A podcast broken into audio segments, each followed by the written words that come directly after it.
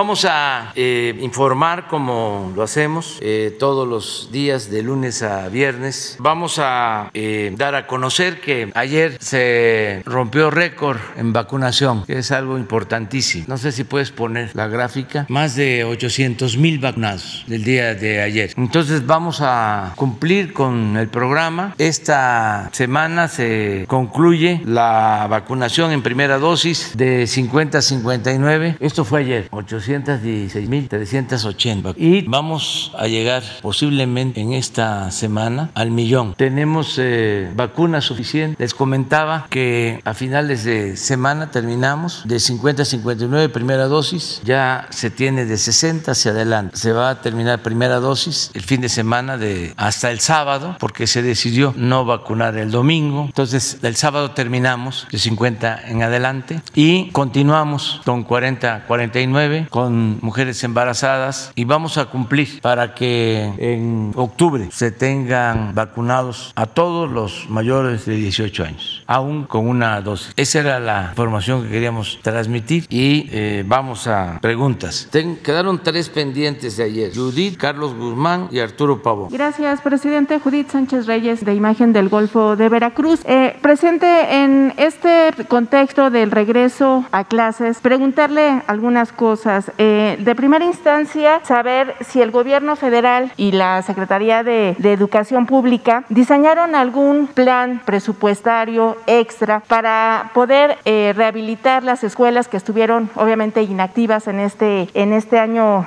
pandémico. Si tienen, por ejemplo, también reportes de cuántos estudiantes han regresado a clases en los diferentes estados en donde ya se ha reactivado esta actividad educativa y cuánto representa en cuanto a la matrícula de, los estudiantes a nivel nacional. Bueno, eh, hasta donde podemos eh, informar, eh, se dio la instrucción para que los fondos destinados al programa de Escuelas Nuestra se ocuparan en el mantenimiento y en mejorar las instalaciones educativas como una orientación. Estos recursos, como ustedes saben, llegan de manera directa a madres, padres de familia. Ya son alrededor de 55 mil escuelas que reciben estos de manera directa y es para mantenimiento precisamente. Y este, se les eh, convocó para que tomaran en cuenta eso, de modo que al regreso a clases presenciales estén en buen estado estas escuelas. Pero también lo están haciendo las autoridades estatales, las autoridades municipales. Aquí en la Ciudad de México, ayer se informaba que ya se ha avanzado en un 75% en arreglar y en limpiar los planteles educativos, eh, en educación pública. Ese es el dato que se tiene. Acerca de cuántos han regresado, todavía es poco. Son pocos los estados y eh, poco el número de alumnos. Pero estamos eh, seguros que a partir del el lunes próximo va a empezar a incrementarse el número de escuelas con maestros, con alumnos en todo el país. Presidente, ¿tiene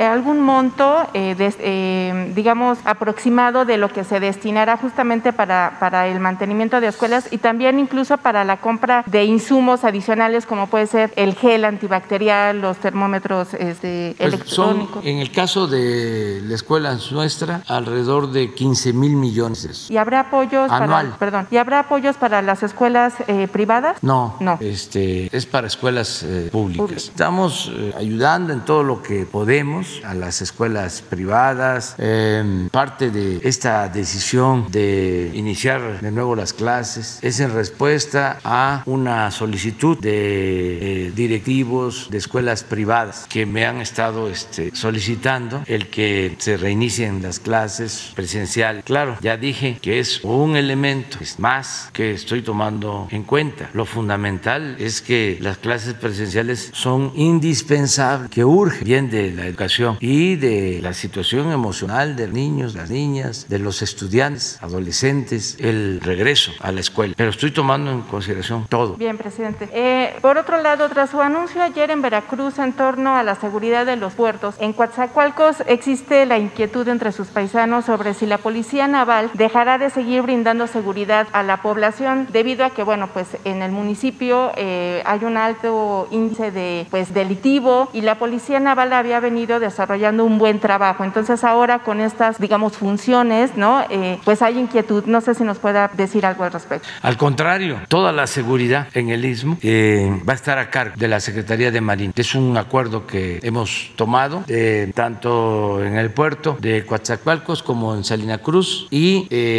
a lo largo de toda la vía de Coatzacoalcos a Salina Cruz, inclusive de Istepec a Tapachula y de Coatzacoalcos a Palén. toda la rehabilitación del tren que va a ser tren de pasajeros, tren de carga y los dos puertos en materia de seguridad, las dos refinerías, eh, Minatlán y Salina Cruz, toda esa franja va a estar a cargo de la Secretaría de Marina. Es un acuerdo que ya se tomó. Como todo lo que tiene que ver con el tren Maya, toda la seguridad va a corresponder a la Secretaría de la Defensa. Y en, lo que tiene que ver con el deporte, presidente, eh, preguntarle si le han compartido información sobre el apoyo que han recibido o que tienen que recibir los atletas eh, mexicanos que van a participar próximamente en los Juegos Olímpicos en Tokio, eh, si hay un plan deportivo justamente para esto, porque ha habido testimonios públicos de algunos deportistas en donde comentan pues que no ha habido comunicación con los comités, mencionan un poco el asunto de la CONADE, que ellos tuvieron que sufragar los gastos ahora durante el entrenamiento en esta emergencia sanitaria. Y bueno, preguntar si usted tiene eh, información al respecto. Y en este mismo sentido también preguntar si las autoridades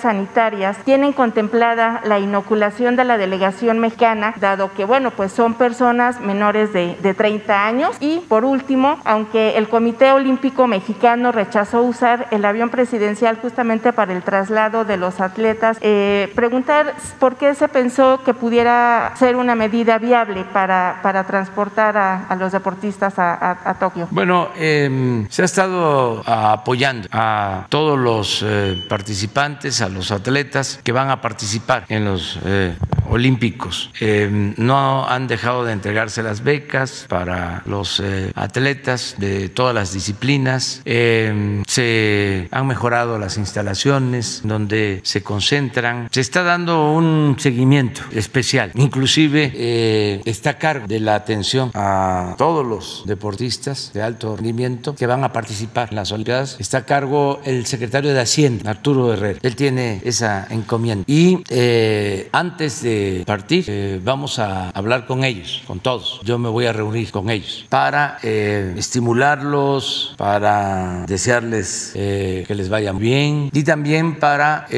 darles a conocer apoyos adicionales. Pero eso cuando ya se vaya acercando el día en que van a salir a la competencia. Van a tener todo nuestro apoyo. Ya están recibiendo apoyo, pero van a obtener apoyos adicionales. También ya han sido vacunados la mayoría porque van a competir. Hay muchas cosas que este, no, se han, no se ha informado, pero se les está dando atención especial. Estamos hasta hablando en algunos deportes de dar facilidades a participantes. Hemos estado pendientes sobre eso. Acerca del avión presidencial, pues era una opción. Este, el avión no se usa ni se va a usar. Lo que queremos es venderlo, pero no hay quien compre el avión porque es tan lujoso, tan lujoso, de que les da pena este, que se sepa de que alguien es dueño de un avión así, solo, este, y es una vergüenza. Este, aquí se les ocurrió comprar un avión con tanto lujo. Estoy todavía eh, haciendo gestiones para venderlo. Sí quiero decirles algo que es muy importante. Si el avión eh, se mantiene parado y se le da mantenimiento, de todas maneras, lo que nos ahorramos por no usarlo es muchísimo. Un día voy a sacarles las cuentas de cuánto nos hemos ahorrado solo por no usar el avión presidencial. Imagínense cuánto me ahorré ayer, nos ahorramos ayer, que fui a Veracruz por el Día de la Marina y regresé en avión de línea y regresé en avión de ¿Cuánto costó mi viaje? Pues un boleto, dos, o un boleto redondo. ¿Cuánto hubiese costado irme en ese avión, levantarlo y bajarlo, que ni siquiera está hecho para esos viajes, porque tiene que volar en promedio tres horas. Eso es lo óptimo, no para levantarlo y que vuelva en 35, 40 minutos a descender. No sirve para eso. Entonces, eh, seguimos buscando la manera de venderlo, estamos ya hablando con líneas aéreas y voy a seguir insistiendo, pero que quede constancia de que si lo tenemos con mantenimiento parado, ahorramos, si no se usa, ahorramos millones de eso. Entonces, como está parado, pues se pensó, bueno, que vayan los este, deportistas en el avión, porque es un grupo, son alrededor de o cerca de 300 entrenadores, todos personas, varios viajes. Pero si este, los, no sabía yo, pero si no acepta el Comité Olímpico Nacional, no hay ningún problema. O sea, ahí se queda el avión y de todas maneras nosotros vamos a apoyar para que lleguen turistas a tiempo y eh, nos represente. Estoy seguro que va a ir muy bien Quedamos en Carlos. De este lado, presidente. Buen día. Eh, Carlos Guzmán de Noticias. Eh, aprovechando la pregunta, yo cubrí deportes mucho tiempo, conocí a Anita Guevara. Le digo Anita porque me conoce desde antes de Beijing 2008. Anita Guevara, Nelson Vargas, el, presidente del COM, Carlos Padilla Becerra, por ahí está viendo un saludo también. El tema es el siguiente. Abordaba el tema de apoyos a deportistas. Regularmente los deportistas están acostumbrados a que los apoyen con eh, premios económicos por medalla. Si no mal recuerdo, hace un ciclo olímpico fueron 500 mil al oro, 250 mil a la plata y 125 mil al bronce. Eh, aprovechando la pregunta de Judith, ¿se va a mantener el tema de los eh, premios por medalla, presidente? Pues sí, y se va a mejorar, pero no nos adelantemos, porque vamos a esperar a que tengamos la, reunión. Todavía está por terminarse la clasificación, entonces, eh, aunque ya falta menos tiempo, vamos a esperar, pero sí hemos estado pendientes, nos importa muchísimo, es el prestigio de México. Lo que está de por medio, es el deporte, es desempeño en lo personal de cada deportista que eh, trabaja mucho, que este, entrena, que eh, actúa con disciplina, eh, tiene que ver con sus entrenadores, tiene que ver con quienes les ayudan, sus familiares que son esenciales, fundamentales para apoyarlos desde siempre, desde niños, son los papás, son las mamás. Entonces es mucho lo que esto significa. Entonces vamos a esperar y este, en su momento vamos a dar a conocer en qué van a consistir los apoyos adicionales. Y ya, bueno, eh, retomando los, los, temas de esta conferencia matutina, eh, hace dos días un diario de circulación local eh, sacaba una cifra de municipios donde no se van a poder instalar casillas. Ellos decían que son 43, pero en realidad son 123 municipios en los cuales hay riesgo por la cuestión del narcotráfico grupos delictivos o conflictos que hay ahí, que no se van a poder instalar casillas. La primera pregunta sería, presidente, si se contempla algún operativo con la Guardia Nacional para que esas casillas finalmente se instalen y la gente tenga garantizado su derecho al voto. Sí, miren, habíamos quedado incluso de hoy eh, informar sobre este tema, pero decidimos no hacerlo por lo electoral, para no tratar el asunto. Yo solo eh, puedo manifestarle al pueblo de México, y lo hago como siempre, de manera responsable, de que el país está en paz. Eh, hay gobernabilidad, no hay riesgos de inestabilidad. estamos enfrentando el flagelo de la violencia todos los días y se puede hablar de paz y de tranquilidad en el país. No es de buen gusto comparar con lo que está pasando en otros países, que por cierto no se sabe nada, porque a nuestros no les conviene que se sepa lo que sucede en otras partes, donde hay inestabilidad, hay confrontación, hay violencia política. En México no. Eso lo hemos logrado entre todos. Y por más que quieran magnificar, no obedece a la realidad. Como dice la canción de Pablo, no vivimos en una sociedad perfecta, pero hay paz y hay tranquilidad en el país. Incluiría la parte de Aguililla, que es una parte que tiene esto incluía la parte de Aguililla, señor en presidente. En todos lados, en todos lados. Hay tranquilidad, hay paz. Hay zonas con alguna tensión. Ayer eh, tuvimos 57 homicidios, cuando traemos de promedio de 80, 90. A ver, ¿por qué no ponemos eso? Porque eso es más eh, objetivo que este, estar magnificando. Antes se llamaba, les decía yo, sensacionalismo, luego empezó a llamarse amarillismo. 57, 18 estados sin homicidios. Entonces ayer. Y en tres estados 44%. Esa es la situación de seguridad en el país. Ya, no nos vayan a, cepillar por esto. La segunda tiene que ver con el tema de eh, gobernador Cabeza de Vaca. Sé que es el periodo electoral y toda la cuestión, pero antier en la sesión de la comisión permanente teníamos conferencia de medios con el, senador Ricardo Monreal, el cual nos aclaraba que sí hay orden de aprehensión en contra del señor Cabeza de Vaca. Sin embargo, la pregunta es la siguiente. ¿Tiene usted conocimiento de las redes o, se está investigando por parte de la UIF las redes de complicidad que tiene este gobernador aún en funciones. Hay un eh, alcalde de Tampico, déjenme ver, es em, Jesús Nader, que ahorita tiene licencia, que supuestamente fue acusado por desvíos en el IMSS anteriormente que llegara Zoe, eh, la compra de una aeronave y ese tipo de cuestiones. ¿Tiene conocimiento usted de estas redes de complicidad que tiene el gobernador Cabeza de Vaca?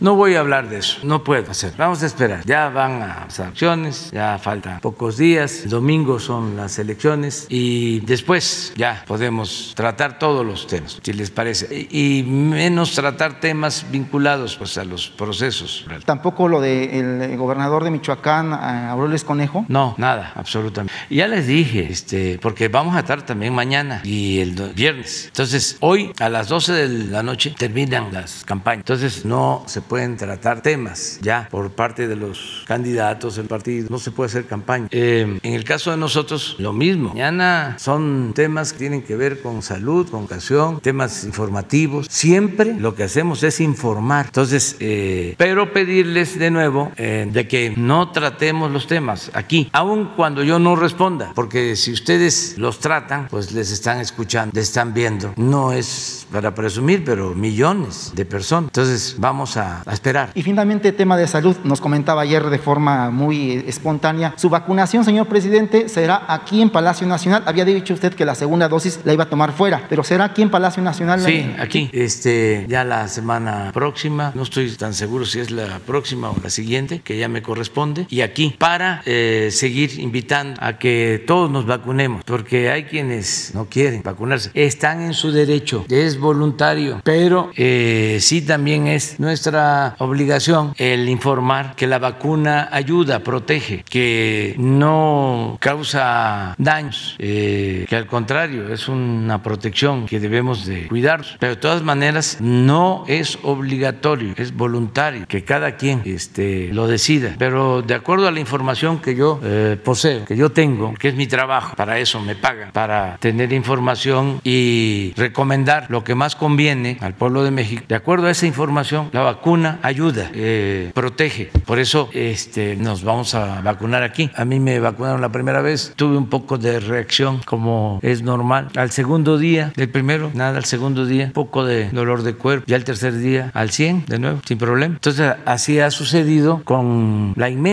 mayoría de los que se han vacunado, mujeres y hombres. No tenemos casos de enfermos graves por la vacuna. No han habido. Nadie ha fallecido afortunadamente por la vacuna. Entonces, este, si se deciden, además todavía hay tiempo. Los adultos mayores que lo estaban pensando y ahora ya están decididos a vacunarse, lo pueden hacer. Lo mismo los maestros, aunque ya se haya pasado, hay posibilidad de que este, se vacunen, si así lo deciden. Arturo Pavón. Buenos días, presidente. Muchas gracias. Eh, Arturo Pavón, del Chapucero, en redes sociales. El precio del crudo está subiendo, ya está arañando un poquito los 70 dólares por barril. Eh, queríamos preguntarle, pues más o menos, si, si van viendo, van checando en cuánto están llegando los excedentes, a qué los va a destinar, si ya tiene algo pensado o si se va a repartir en las entidades federativas. Sí, este, la verdad es que la economía se está recuperando en general. Hay muy buenas noticias. Una de ellas es el aumento en el precio del petróleo crudo. Se estimó en 40, 42 dólares y como dices, eh, ya está arriba de 60. Hay un excedente. Esto significa más ingresos para la hacienda pública. Eh, también por lo mismo eh, son buenos los resultados de la recaudación. A ver si los ponemos. Enero, febrero, marzo, abril y mayo. A ver si tenemos el último corte de la recaudación, de cómo vamos. Pero en general, bien, estamos arriba de lo que se estimó de ingresos en eh, la ley de ingresos. De modo que no tenemos problema. Los héroes y las heroínas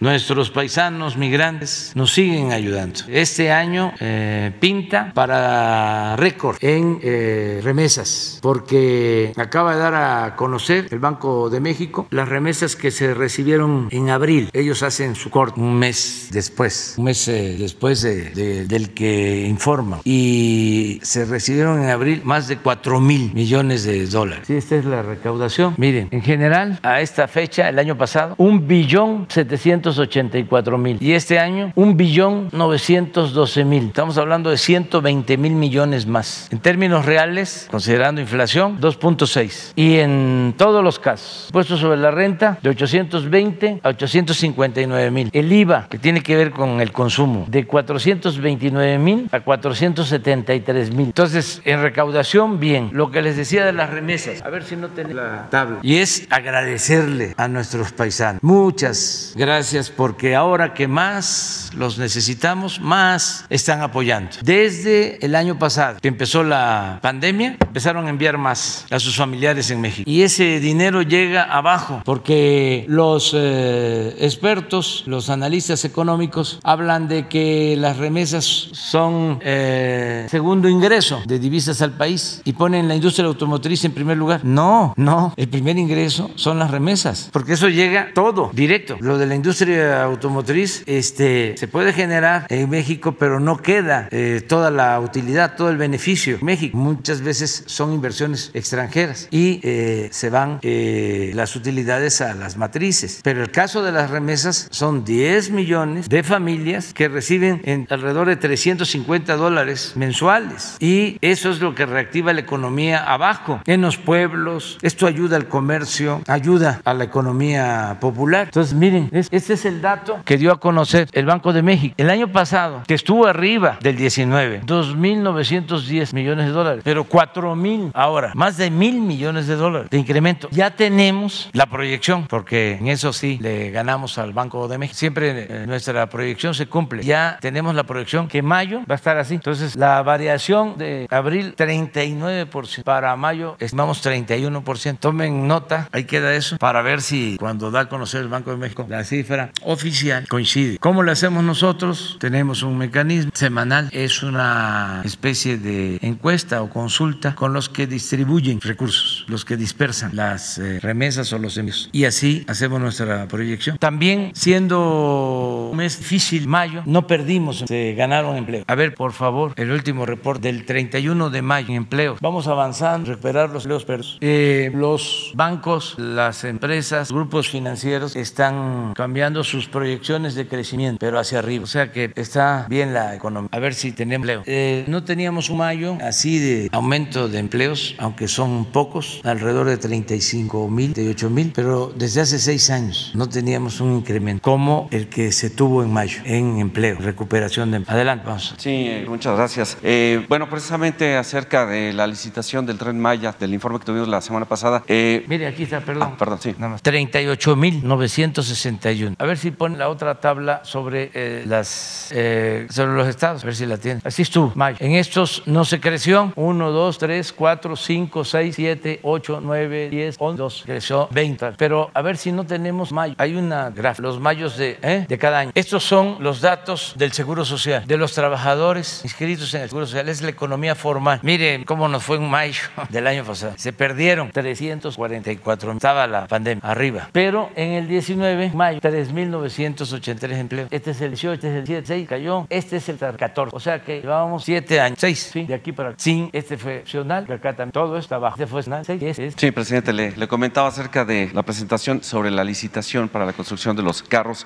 Eh, ¿Cómo se está asegurando usted que no haya esas cláusulas leoninas en contratos nuevos, no nada más del Tren Maya, sino de otras obras en construcción? ¿Usted eh, da su visto bueno, pasan por su mano? ¿Cómo se puede asegurar o quién está eh, encargado de revisar que no haya cláusulas leoninas para el Hay todo un equipo, participa la función pública, participa la Consejería Jurídica de Presidencia, participa en este caso Fonatur, eh, Comunicaciones, todos. Y hay además eh, testigos como organismos de la ONU, hay vigilancia permanente sobre las licitaciones. Sí, se lo comento porque se mencionaba que hay una empresa Renfe, fue parte del consorcio, consorcio de empresas españolas que a través de moches, con el, bueno, arreglos con el, con el rey de España, eh, lograron quedarse con la acción de un tren Medio Oriente y se mencionaba que Renfe podría estar eh, inmiscuido en No. la administración del tren Maya. No está, Muy no bien. está. Muy bien, ya para Este, terminar, sí. Creo que participaron esa empresa en un tramo del tren en Quintana Roo, pero no este, ganaron. En el caso de tramo 5 de Tulum a Cancún, se dividió ese 5 Sur, lo ganó Grupo México, la empresa empresa constructora, Grupo México. Y el 5 Norte eh, lo va a realizar eh, la Secretaría de Defensa con los ingenieros militares por las complicaciones que tiene debido a que hay mucho tráfico. Entonces se va a hacer por arriba, va a ser un segundo piso. Son alrededor de 50 kilómetros. Entonces va a ser con columnas, segundo piso. Corresponde a la Secretaría de Defensa para no afectar la circulación. Porque cuando se hacen segundos pisos, viaductos, son piezas prefabricadas. Hay una planta para fabricar, se hincan las bases y ahí se ponen eh, grúas, las columnas, luego las traves. Eso se puede hacer en las noches, no, no se afecta el tráfico. Y se hace rápido, que es un armado, es un montaje, como el segundo piso. Entonces se optó por eso y además se va a tener una vista única, porque es el verde desde el tren, todo el verde, todo lo verde, y más allá el azul turquesa. Entonces por eso se decidió. Pero esa empresa no, no está. No sé si o te refieres a la compra de los trenes. No, aparte de la distracción. Ah, no. Muy bien, gracias. Y ya por tercera, eh, habitantes de Mexicali y Baja California nos reportan que no les llegó el subsidio que normalmente a partir de mayo les llega para subsanar la, pues, el, tremendo calor que hace y tienen que tener prendidos sus aparatos. Sí, eso este, es en automático, eso está contemplado para todos. No llegó en mayo eh, eh, como normalmente se hacía. Lo vamos a ver este, ahora, pero es un compromiso y los compromisos se cumplen, eso es lo que puedo decir, nada. Muy bien, muchas gracias. Adelante, los dos y luego dos compañeras, una, otra y otra, tres.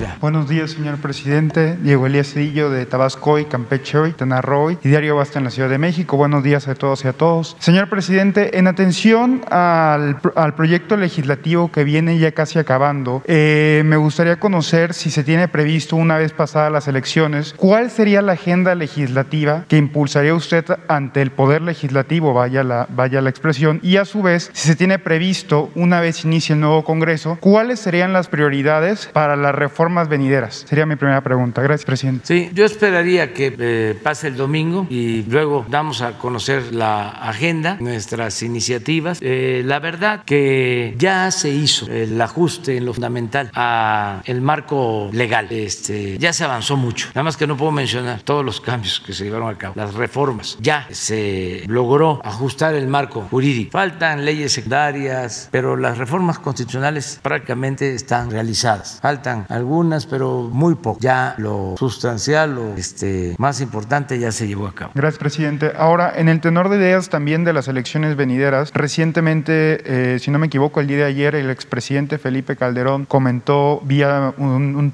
vía Twitter, que dio positivo en COVID-19. Eh, esto en lo particular crea una alarma a reservas si la Secretaría de Salud pudiera dar recomendaciones a las personas que se encuentren contagiadas por el virus o en este caso sigan dando positivos, ¿cuál sería la vía o la ruta crítica para emitir su voto o si es eh, incluso considerable que estas personas que se encuentran con COVID positivo se resguarden en sus casas para salvaguardar la integridad física de todos los que no tenemos COVID y acudamos a votar a las, en este domingo? Bueno, primero le deseo la recuperación al expresidente Felipe Calderón. Deseo de manera sincera que salga adelante, que se atienda rápido, porque una de las lecciones que nos dejó esta terrible enfermedad es que si se atiende pronto hay más posibilidades de eh, salir bien. El problema es que se deja, así pasaba antes, ahora ya menos. Siempre aquí se insistió en los días de atención. Yo lo viví de manera directa, en carne propia. Empecé a tener síntomas el sábado en la noche y el día siguiente, el domingo, que me hago la placa, 24 horas, o un poco más, ya tenía yo manchitas en los pulmones. Y por eso la intervención rápida. Entonces, si se deja uno, pues se invade el pulmón, los órganos este, más delicados, sensibles. Entonces, hay que atenderse eh, pronto, esa es la enseñanza, no dejarla pasar. Muchos, eh, por la desconfianza a ir al hospital, se quedaron en la, la casa y ya cuando este, se agravaron, van al hospital, pero ya es eh, a destiempo. Entonces, eso que nos sirva a todos, porque todavía no termina la pandemia. Afortunadamente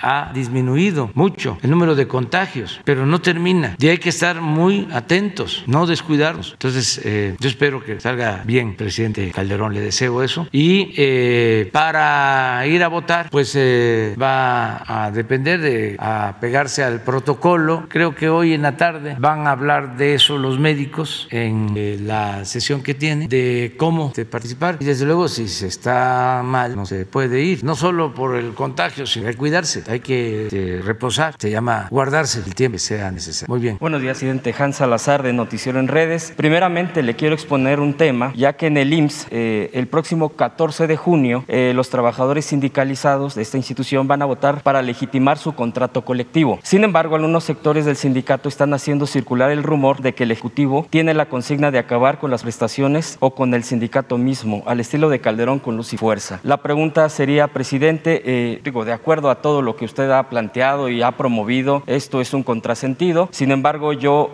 se lo planteo, ¿qué mensaje le daría a los sindicalizados de acuerdo a, este, a, este, a esta situación que quieren crear estabilidad en el, Sí, que es falso, que los trabajadores son eh, intocables, trabajadores eventuales o de base. No hemos despedido trabajadores de base ni sindicalizados. Entonces, esa política se va a mantener siempre, que no este, se dejen eh, Yo creo que con eso ya es suficiente. Segundo punto, presidente. Eh, el día de ayer ocurrió una situación grave en el estado de Hidalgo, en Pachuca, una represión que seguramente tocaron en la mesa de seguridad. Le voy a comentar esto y preguntarle, de acuerdo a esta situación eh, de policías estatales del gobierno de Hidalgo que reprimieron brutalmente a los campesinos, eh, hay videos, hay fotografías en las redes sociales mismas, indagamos y lo que están pidiendo eh, estas personas que ayer tuvieron esta respuesta es obra pública, ya que piden construcción de pozos, techumbres para las escuelas de sus hijos y una clínica de salud. Yo preguntarle, presidente, ¿qué se ha tocado en el tema? ¿Se habló con el gobernador? Esta situación es, grave porque incluso vimos en escenas tan graves de una persona fallecida a partir precisamente de la reacción represiva brutal de la Policía Estatal de Hidalgo. Sí, hoy se trató el tema, eh, la secretaria de Gobernación lo está eh, atendiendo. Lo mismo en el caso de los estudiantes de Chiapas, los que eh, están detenidos. Hoy va a ser la audiencia y se está buscando que se les libere y este, no vamos nosotros a reprimir y a resolver por la fuerza, nada. También en Puebla, presidente, se está checando esa situación. En todos los lados. Hoy en la mañana, según me informan, se liberaron ya los este, detenidos en Puebla. Y la recomendación es eh, no a medidas coercitivas, como también el llamado a los que protestan, que lo hagan de manera pacífica, que no recurran a la violencia. Hay muchas formas. Un día, nada más que pasen las elecciones, voy a dar aquí eh, una lección sobre cuántas acciones de desobediencia civil se pueden aplicar en contra de las autoridades, cuántas acciones de resistencia civil pacífica, lo que tiene que ver con la no violencia como forma de lucha. Hay muchísimos. Siguiendo el ejemplo de Gandhi, de Mandela, de Martin Luther King y de muchos luchadores sociales. No se puede enfrentar con violencia a un adversario, a una autoridad. No se logra nada. Al contrario, se corren riesgos y se desprestigian los movimientos. Y para lograr un propósito eh, triunfar, cuando se lucha por una causa justa, se tiene que cuidar a la gente. Un dirigente puede poner en riesgo su vida, pero no tiene el derecho de poner en riesgo la vida de los demás. Un buen dirigente no es el que asusa y él se queda atrás. O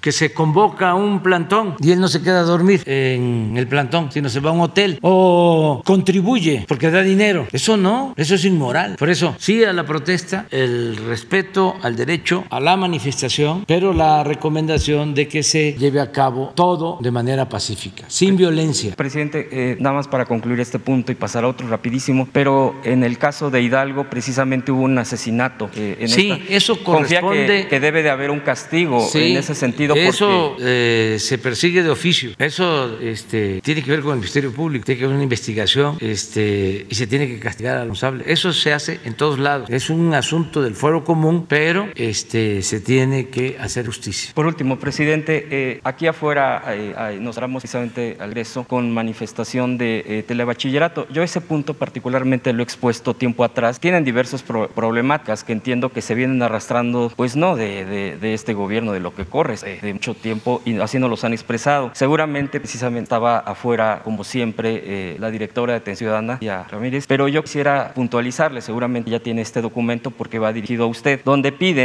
Eh, rapidísimo le voy a, tocar, no todo, no todo pero sí eh, partes claves. La creación del subsistema federal. Eh, emití por parte de la SEP el decreto de creación del subsistema federal, sistema federal descentralizado del telebachillerato, comunitario y se asignen los recursos para financiamiento, retomando el dictamen con puntos de acuerdo por el que se solicita al Ejecutivo Federal, al Ejecutivo Federal a través de la Secretaría de Educación Pública. Cumplimiento a la minuta de acuerdos firmados de la SEP, acuerdo secretarial para el telebachillerato comunitario, mediante el cual se genera un marco legal pertinente para el subsistema, así como la emisión de reglas de operación para el subsistema de telebachillerato comunitario. Presidente, yo preguntarle, eh, seguramente ya la Secretaría de Educación Pública está viendo al respecto, ¿qué mensaje les daría a los profesores que están acá afuera? Que los van a atender hoy mismo. Ya tienen este, una audiencia con la SEP y ojalá y lo pueda hacer este, personalmente la maestra eh, Delfina, si está en la Ciudad de México. Este, seguramente ella personalmente los va a atender, que se les informe y ellos se van a enterar y ayúdanos a decirles eso, que si no los atiende la maestra Delfina, este, porque no esté, ustedes visiten algún estado, eh, va a atenderlos un subsecretario a una comisión. Muy bien, con las compañeras nos vamos. Gracias, presidente. Buenos días. Mi nombre es, hoy perdón, mi nombre es María Luisa Estrada, soy del estado de Jalisco y vengo de parte del medio La Grillotina Política. Eh, traigo tres temas, si usted me lo permite, son rapidísimo. El primero es referente a la cuestión de seguridad. Eh, últimamente, el último mes y medio en el estado de Jalisco se ha tornado una ola de violencia muy fuerte. Todos los días aparecen cuerpos, aparecen embolsados, hay desaparecidos y pues la respuesta del gobernador del estado de Jalisco pues responsabiliza de la seguridad del estado pues al gobierno federal. Se le pregunta al gobernador del estado de Jalisco, pero pues su respuesta es tajante y contundente que la responsabilidad de la seguridad del estado de Jalisco es responsabilidad del gobierno federal. Em, ahora que ya se viene lo de tema elecciones, ya se empezó a difundir pues como tipo terror psicológico en el estado de Jalisco para eh, pues amedrentar a la ciudadanía para no salir a votar. Referente a este tema, hace dos días se hizo una reunión en Palacio, en el centro de Guadalajara, en donde estuvieron los altos mandos de la Guardia Nacional, de eh, los militares, de la Fiscalía General de la República. O sea, altos mandos me refiero a los que están responsabilizados en el Estado y eh, saber sobre qué se trató, si van a hacer un plan de trabajo para empezar a trabajar con la seguridad del Estado.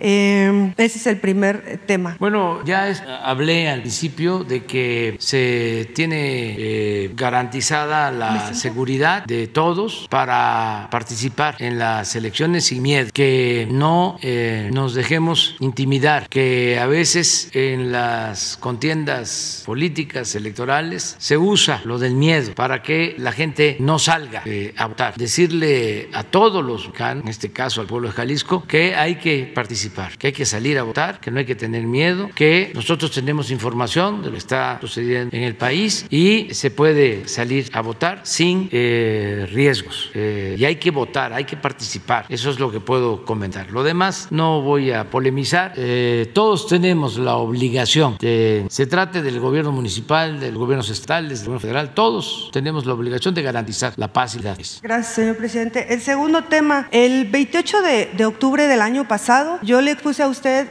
dos temas. Uno de ellos fue la situación de los náufragos de la barcaza 12 Después, el 2 de diciembre, eh, se lo volví a exponer, que de hecho al final de mi, mi participación le comentaba que por situación de eh, virus se había cancelado la audiencia que se había acordado con los sobrevivientes de la barcaza 69 y usted eh, le pide a, la señorita Leticia que por favor le dijera a la secretaria del Trabajo que no suspendiera la reunión. En, en ese tiempo yo todavía no terminaba la investigación. Es una investigación que me llevó un año, dos meses, en donde me llegaron los documentos de la Corte de San Antonio, en, donde pues fue donde se llevó el juicio, pero referente a, la empresa que estaba en ese entonces pues eh, brindando los servicios a Pemex. Em, a partir de ahí empiezo yo a revisar el, el juicio original que fue en Estados Unidos y pues ese juicio solamente era referente a esa empresa del seguro de la empresa pero americana. Estuve hablando con gente de Estados Unidos y me decían que ellos no tenían injerencia en la situación de México. ¿Por qué menciono esto? Porque a mí me mencionan cuando yo busco eh, la otra parte de la moneda, que es con la secretaria del Trabajo, pues eh, nunca me dio respuesta, nunca me dio la cara. La busqué en más de 13 ocasiones y hasta el día de hoy no hay respuesta. Eh, me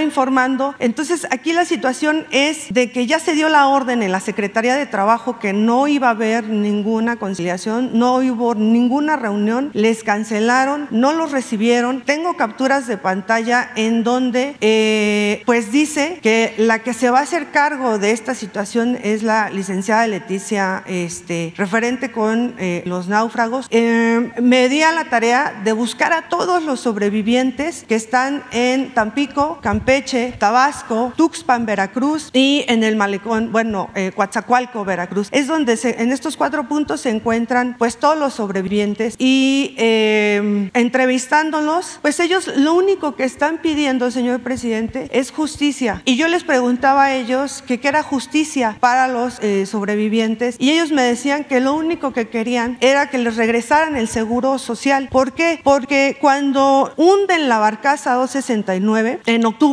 con el pretexto del eh, huracán, lo hicieron para cobrar un seguro. Me mantengo en esta versión porque es una investigación de un año, dos meses. En ese tiempo estaba el primo hermano de Felipe Calderón, de subdirector de Pemex, y el que estaba de director de Pemex era Adrián Layous, en donde ellos, en complicidad con la empresa de Estados Unidos, la hunden. En ese entonces, cuando la revista Proceso era de respeto, saca un artículo y en donde esa revista tiene acceso a los primeros peritajes que se hicieron y en donde determinan que efectivamente fue una negligencia y fue provocado ese hundimiento. Cuando yo platico con los sobrevivientes, solamente por mencionar uno, estábamos haciendo una toma porque se está preparando un documental porque nadie les ha dado voz a estos sobrevivientes. Uno de ellos cayó en pánico porque estábamos en la orilla del mar, ahí en Tuxpan, y pasó una lancha y empezó a gritar a la gente, la ola, la ola, ¿no? Por, por el efecto que causa la lancha cuando pasa, y el señor cayó en pánico. Son experiencias muy fuertes las que vivieron ellos, desde ver cómo reventaban los cráneos en el casco hasta ver cómo, eh, pues, las hélices, después de, o sea, despedazaban los cuerpos. Yo escuché a usted una vez que decía que su propósito de este mandato era brindar justicia y ellos lo único que piden es más, hasta están dispuestos a renunciar si se les ofrece recompensa. Lo único que quieren es su seguro social para morir con dignidad. Hay varios que ya fallecieron en, el camino de esta pérdida de, justicia y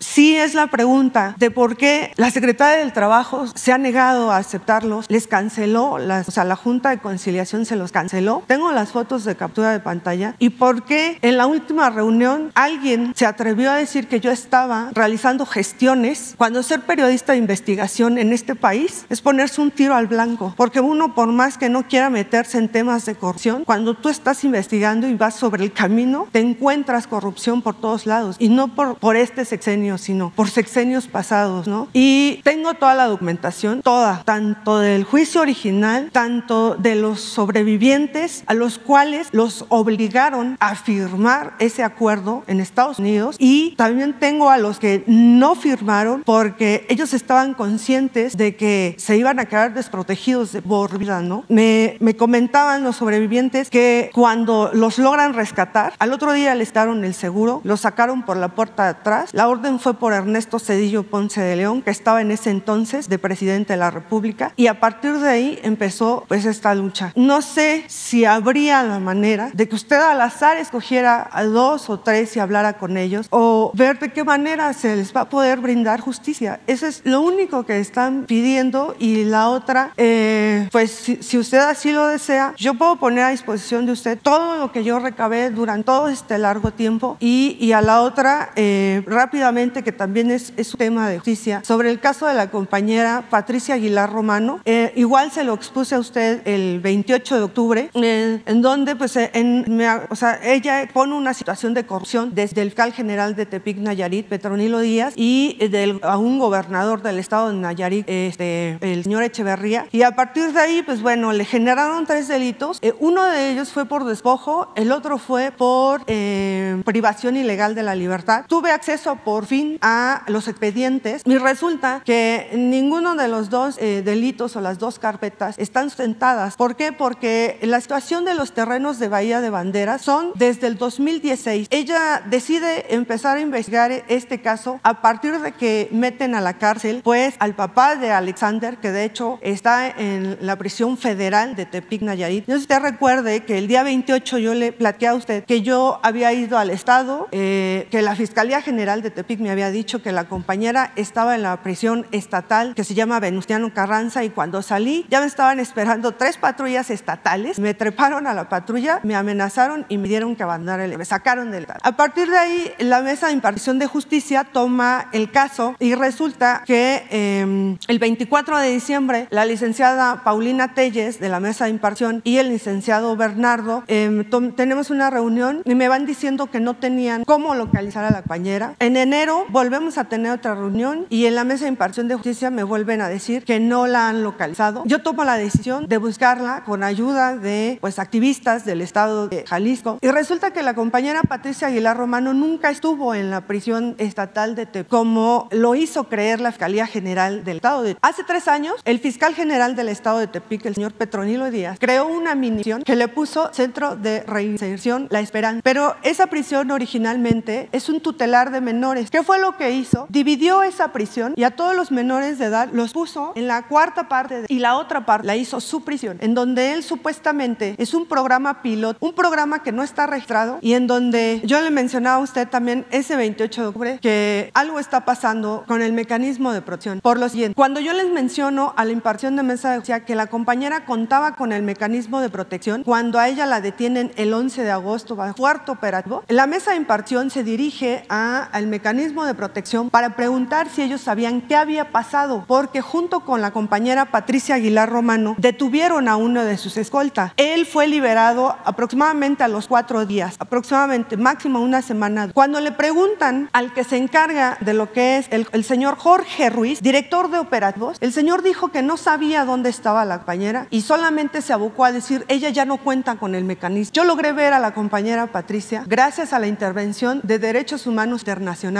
al activista Jesús Torres y al activista Michelle González Ruiz. La manera en que la encontramos fue, se peinó, como dirían ellos, todas las prisiones de los estados que rodean a Te, porque el mayor temor es que a Patricia ya la hubieran desaparecido, porque no estaba ni en la Venustiano Carranza ni en el federal. Cuando la encontramos, logré hablar con ella. Eso fue a finales de febrero, todo está documentado. Y ella me platica que el señor Jorge Ruiz la fue a ver a prisión. El que es ahora director de operativo de la, del mecanismo de protección sabía dónde estaba y nunca dijo nada. Sabiendo que la estaban buscando y sabiendo que la mesa de impartición de justicia le había preguntado por ella, él nunca dijo nada. Salimos del Estado en medio de una percepción que también está grabada porque yo lo único que encontré fue transmitir en vivo por medio de un canal de Monterrey que se llama Política Monterrey pidiendo ayuda porque se dieron cuenta que estaba en el Estado y fuimos víctimas de una percepción, perdón, de una percepción y otra gente tuvo que montar operativo para podernos sacar con vida del Estado Todo está documentado y está grabado. Cuando veníamos huyendo en carretera, se comunica conmigo el señor Jorge Ruiz porque gracias al señor Tito Zurita Carpio, esto se, se hace viral en las redes sociales y se comunica conmigo un periodista que voy a su nombre para no meterlo en medio de toda esta polémica, pero se comunica enseguida Jorge Ruiz, director de operativo del mecanismo de protección, me pide que le mande mi ubicación en tiempo real y me pregunta inmediatamente qué estaba haciendo yo en el estado. Y le platico y su respuesta fue, ah, Patricia, ella es mi amiga, yo la he ido a ver varias veces al penal y le digo, y si tú sabías que el gobierno federal la estaba buscando, ¿por qué nunca dijiste en dónde estaba? Esa es una, es una interrogante que bien sabemos que para dar una noticia se tiene que buscar a ambos lados, no se puede quedar uno con una sola opción porque entonces ya no es opción. Y busqué también las declaraciones tanto del señor Jorge Ruiz como del licenciado Encinas y tampoco hubo respuesta. Los únicos que han tenido disposición de aclarar dudas para poder presentar bien el reportaje, pues ha sido en la mesa de impartición,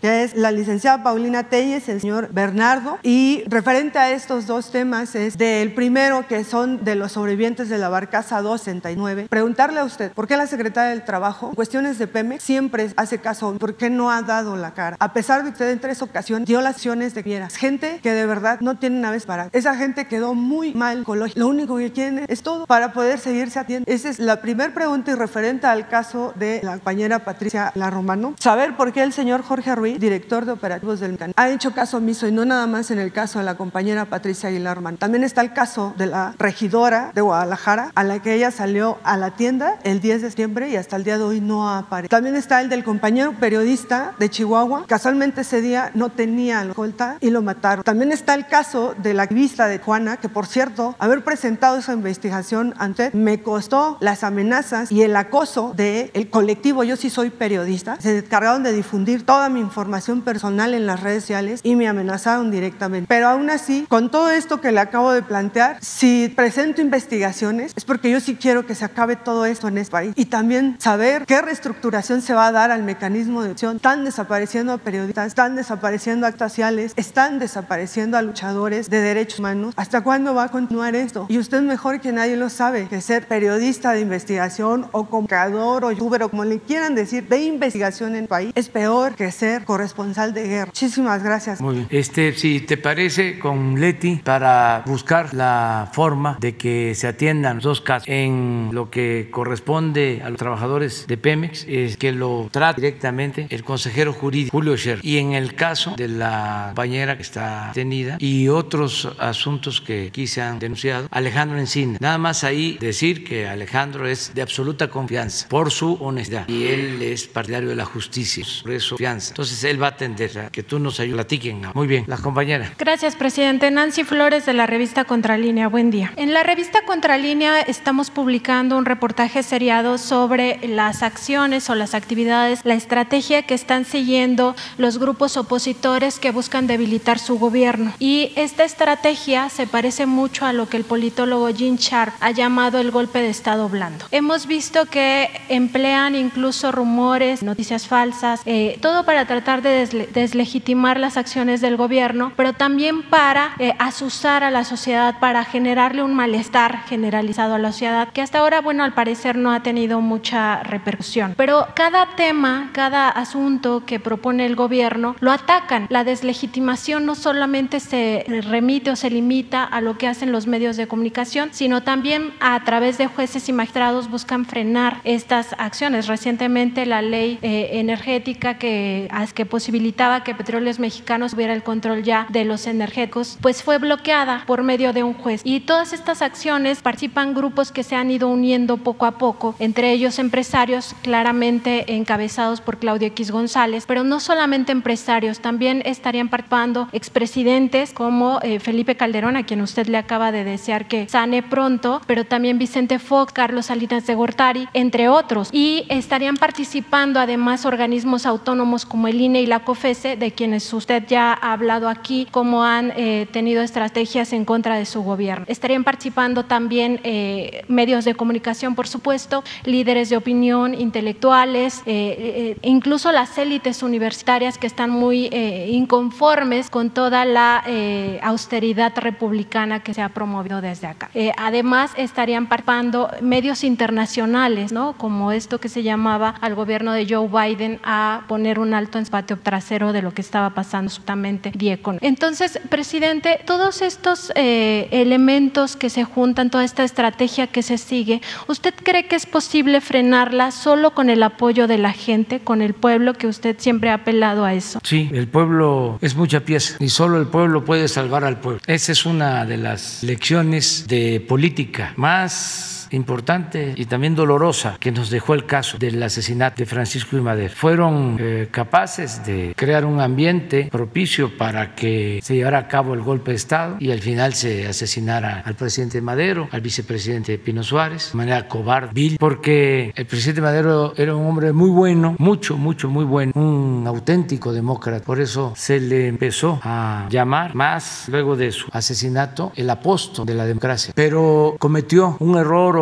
se descuidó. Pensó que solo con su buena voluntad, su deseo de libertad y de democracia podía llevar a cabo la transformación después de 34 años de dictadura. Y la única posibilidad que tenía su proyecto de hacerse realidad era contando con el apoyo, con el respaldo del pueblo. Y no iba a ser fácil de todas maneras, ¿eh? porque se le lanzaron con todo, y unió a todos en su contra, claro, la gente más vil, perversa, los intereses más oscuros, la oligarquía del país, los dueños de las presas petroleras extranjeras, el embajador de Estados Unidos, Wilson. Nunca ha habido un embajador de Estados Unidos en México tan malo y perverso como Wilson. Los medios de información, tremendo. Tenían hasta un periódico que se llamaba El Ojo Parado, porque la emprendieron contra Francisco y contra Gustavo. Como Gustavo Madero tenía un ojo malo, este, así le llamaban al periódico. Y los intelectuales, porfiristas todos, hasta Díaz Mirón, Vallejo y otros, todos, todos, todos, todos. ¿Cómo hubiese podido salir adelante y se hubiese desde entonces establecido una auténtica democracia como él lo deseaba con toda su alma, con el apoyo del pueblo? Pero estos intereses del antiguo régimen, el que entró de presidente interino y otros eh, buscaron de la barra y otros que venían de Filiat, buscaron eh, la ruptura, distanciar a Madero de Zapata, por ejemplo. Al principio había muy buena creación y estos hicieron labor de zapa para separar. En el gobierno interino de la Barra, mientras Madero está hablando con Zapata, de, la Barra está enviando a combatir a los zapatistas a Huerta y Zapata se siente traicionado. Y entonces se produce la ruptura. Y así con otros grupos del pueblo y se queda en el aire con sus buenas intenciones de hombre bueno, extraordinario, lo mejor que ha habido en nuestro país. Yo admiro mucho, mucho, mucho, mucho al presidente Juárez, pero también admiro mucho al entonces, esa lección ya la aprendimos y puede repetirse la estrategia de que se unen todos, nada más que nosotros hemos procurado acercarnos siempre y estar siempre junto al pueblo, atendiendo al pueblo, escuchando al pueblo, recogiendo sus sentimientos y ayudando al pueblo. Entonces, eso hace la diferencia, pero en la mentalidad conservadora, reaccionaria, esto no se alcanza a entender, porque para ellos el pueblo no existe. La política es asunto de los políticos, de la clase política de los intelectuales, de los periodistas, no del pueblo. Y por eso su enojo, su coraje, su rabia de que no les funcionan sus estrategias, por más lodo que tiran, por más que calumnien, por más que difamen del pueblo, sabe de que son sus tiempos, no se le había tomado en cuenta al pueblo, se le entregaban migajas. Y eso cuando los de arriba necesitaban los votos. Ahora es distinto, ahora el pueblo es primero. Y el pueblo es muy inteligente, muy sensible, no es como piensan los conservadores. ¿Qué opinan con cierta frecuencia en sus platos? De que el pueblo es malagradecido. No, no. Hay muchos ejemplos. Miren lo que pasó en Bolivia. Un golpe de Estado. Se apoderan del gobierno. Hay un ambiente de linchamiento a los dirigentes del movimiento social. Se tiene que eh, salir al exilio. Evo Morales y muchos otros dirigentes piensan los oligarcas ya junto con los organismos internacionales que es preferible olvidarlos ni mencionar. Piensan ya, vamos a legalizar, a legitimar el golpe, vamos a hacer elecciones. Y el pueblo de Bolivia, los más humildes, los indígenas, callados, en un ambiente hostil, votan por ellos mismos. No votaron por la oligarquía, votaron por el pueblo. Entonces, eso de que el pueblo es malagradecido, no es cierto. El pueblo es bueno y es sabio. Pero bueno, ya no nos metamos en esas cosas porque estamos hablando de democracia en general, de, política y es el derecho que tenemos de manifestar. Es lo que consagra la Constitución en su artículo sexto. Presidente, es importante saber si los aparatos de inteligencia están dando seguimiento a estas estrategias. Pero, presidente, finalmente estos son grupos que buscan debilitar su gobierno a través de la desestabilización económica, política y social. En la economía están sacando sus capitales del país, ya lo alertó el Banco de México desde el año pasado, lo ha venido alertando. En lo político, pues han creado estas organizaciones y por México tienen otras organizaciones como Mexicanos contra la Corrupción y la Impunidad que han sido financiadas por la USAID, por la NET, que no ha respondido el gobierno de Estados Unidos a la fecha, ¿por qué está financiando a los opositores a su gobierno? Sí, está mal todo eso. Y eh, también en el ámbito social están ya haciendo lo que Jean Sharp llama el calentamiento de calle. Es decir, se montan en eh, los movimientos sociales legítimos, ¿no? en causas legítimas, las calientan, las asusan para después utilizarlas. En realidad estos temas no les interesan, solamente es para generar este malestar social. Entonces los aparatos de inteligencia, ¿no cree usted que deberían de estar dando seguimiento movimiento, finalmente buscan desestabilizar.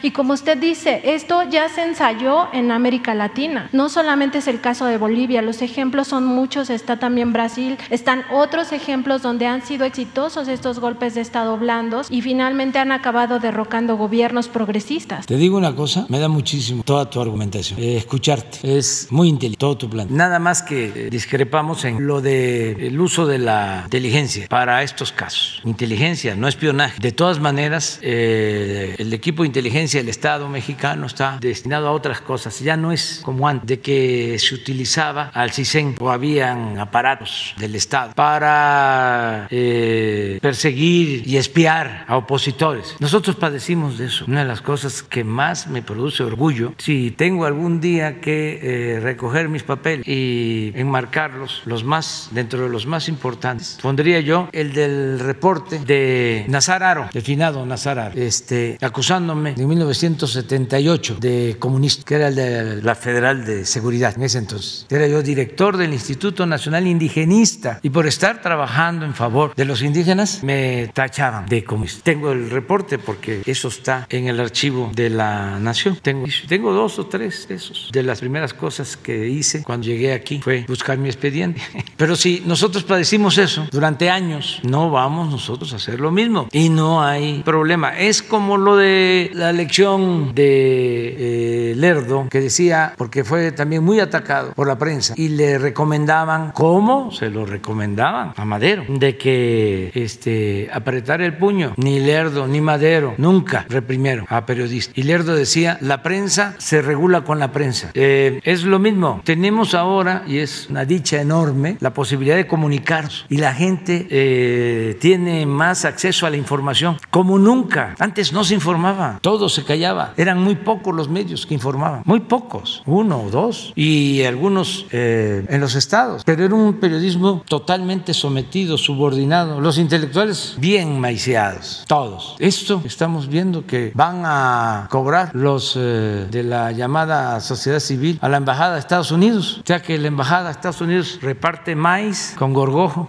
Entonces, no eh, hacer espionaje, no limitar la libertad de expresión, no censurar, nada. Y vamos bien, ya no deberíamos nosotros estar dando consejos. Lo que tendrían que hacer nuestros adversarios conservadores es entender que es una nueva realidad y que no se puede poner vino nuevo en botellas viejas, que aunque ellos piensen de que sus estrategias o su pensamiento es lo predominante, pues no es así, ya cambiaron las cosas. Hay un pueblo muy consciente, muy politizado en el país, muy despierto. Ahora sí que me quito el sombrero frente al pueblo. Y además, lo del Internet fue una revolución. Todavía no lo internalizan. Pero imagínense de que haya 50 medios de información supuestamente nacionales. Sumen periódicos, estaciones de radio, televisoras. 50 medios a 50 millones de personas que tienen acceso al Internet y que cada persona es un medio de información. Eso fue un gran cambio. Si no pueden ni siquiera con los bots, compran bots, pero es tanta la gente que está participando en las redes. Eso cuando se había visto. Entonces, eso es lo que ellos tienen que eh, revisar para no seguir cometiendo errores. Y otra recomendación respetuosa, afectuosa, que no se enojen, que no les gane la rabia, que se serenen, porque se ponen este, coléricos, se obnubilan. No es para tanto, tranquilo, somos todos mexicanos, este, si hay democracia eh, y le tenemos respeto al pueblo, vamos a dejar a los mexicanos que decidan y vamos a hacer las cosas en paz y que prevalezca el amor al prójimo y no odiar a nadie y vamos hacia adelante y además con todo eh, lo hemos hecho muy bien, todos los mexicanos, todos, porque se está llevando a cabo una transformación profunda y no hay violencia por la transformación. Ya hemos hablado, la independencia costó muchas vidas, la reforma, la revolución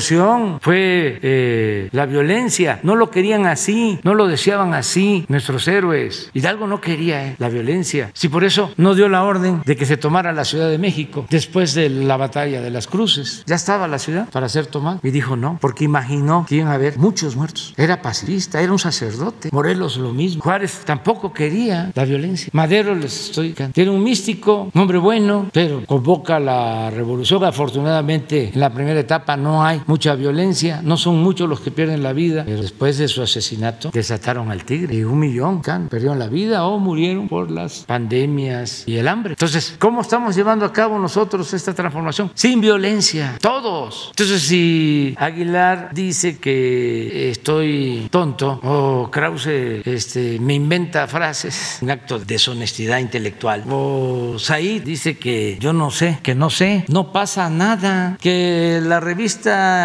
inglesa, que el New York Times, no pasa nada. Eso puede ser polémico, calienta, pero no pasa a mayores. Y eso es parte pues, de la política y de la democracia, de la pluralidad, del que no todos pensemos igual, de las libertades, todo. Entonces, también decirles que una vez que pasen las elecciones, el domingo, ese es mi pronóstico, va a bajar todo. Pero no es por el resultado, sino porque siempre es así en México y en cualquier país del mundo. En víspera de las elecciones se encienden las pasiones, brota la ruda franqueza. Entonces, ya faltan unos cuantos días y todo va a pasar, ya pasará. Presidente, y estos mismos grupos que se han aliado eh, buscan ahora controlar eh, la Cámara de Diputados, porque controlar el Congreso les permitiría cuatro cosas muy importantes. La primera de ellas, eh, pues controlar abiertamente el presupuesto de los próximos tres años y con ello buscarían acotar pues sus programas sociales y también el programa de austeridad. La segunda es que ellos buscarían frenar a toda costa las reformas progresistas que impulsa su gobierno.